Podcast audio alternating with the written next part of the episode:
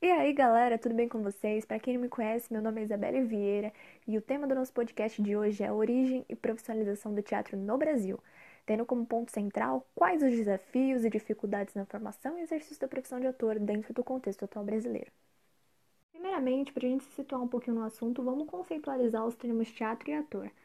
Bom, o teatro nada mais é do que uma arte cênica, ou seja, uma manifestação artística que inclui representação em um palco. A palavra está associada tanto ao modelo de espetáculo quanto ao local onde os mesmos são apresentados. E dentro desse âmbito, o ator é o profissional encarregado de interpretar uma ação dramática a fim de transmitir ao público um conjunto de ideias, ações e emoções. Mas afinal, quando surgiu o teatro? Bom, no Brasil, essa arte teve início em meados do século XVI e foi decorrente do interesse por parte dos jesuítas na catequização da comunidade indígena e dos colonos aqui presentes. Esse modelo foi intitulado como Teatro de Catequese para a propagação dos ideais católicos e, obviamente, estava mais centrado em questões religiosas do que propriamente as artísticas. E atualmente o modelo de espetáculo é denominado teatro contemporâneo. Ele teve início com os fundamentos estéticos vivenciados no século XIX, os quais foram ampliados e aperfeiçoados no século sucessor, transformando-se em experiências e inovações teatrais. E agora que a gente já sabe um pouco acerca da história do teatro, como faz para ser ator no Brasil? Bom, foi a partir de 1978 que a Lei nº 6.533 entrou em vigor. Ela exige um curso de qualificação de nível médio ou superior para se obter um registro profissional. Ele é denominado DRT, popularmente conhecido como Documento de Registro Técnico. E o curso de teatro está presente em diversas universidades espalhadas pelo Brasil, oferecendo um conjunto de técnicas utilizadas na montagem, na interpretação e na direção de espetáculos. Entretanto, para ingressar em uma faculdade é necessário ter aprovação no vestibular, além de realizar um teste de aptidão. E aí, caso o candidato apresente bons resultados, ele poderá escolher entre três vertentes de curso, sendo elas tecnólogo, licenciatura e bacharelado. Bom, e pensando no mercado de trabalho da profissão, as regiões sul e sudeste do país, principalmente o eixo Rio de Janeiro-São Paulo, abrigam as melhores oportunidades. Só que, infelizmente, o mercado de trabalho ele ainda é competitivo e restrito ao setor privado.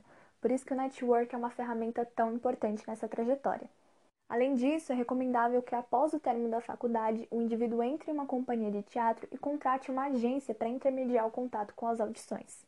Só que, infelizmente, pelo menor público alcançado e também pela falta de investimentos, o teatro permanece em segundo plano, perdendo espaço para a produção cinematográfica e as emissoras de TV.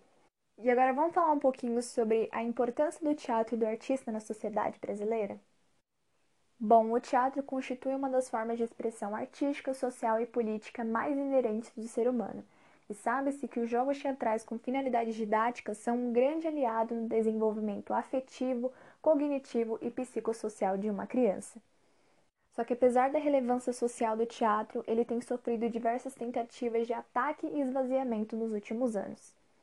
E é comprovado que o teatro ele está muito distante da população, seja pelo alto valor do ingresso, pela localidade das salas ou por já existirem outras formas de entretenimento. E conforme dados do IBGE, somente 23,4% dos municípios brasileiros têm salas de espetáculos, ou seja, para um país com uma imensa extensão territorial é um valor muito baixo.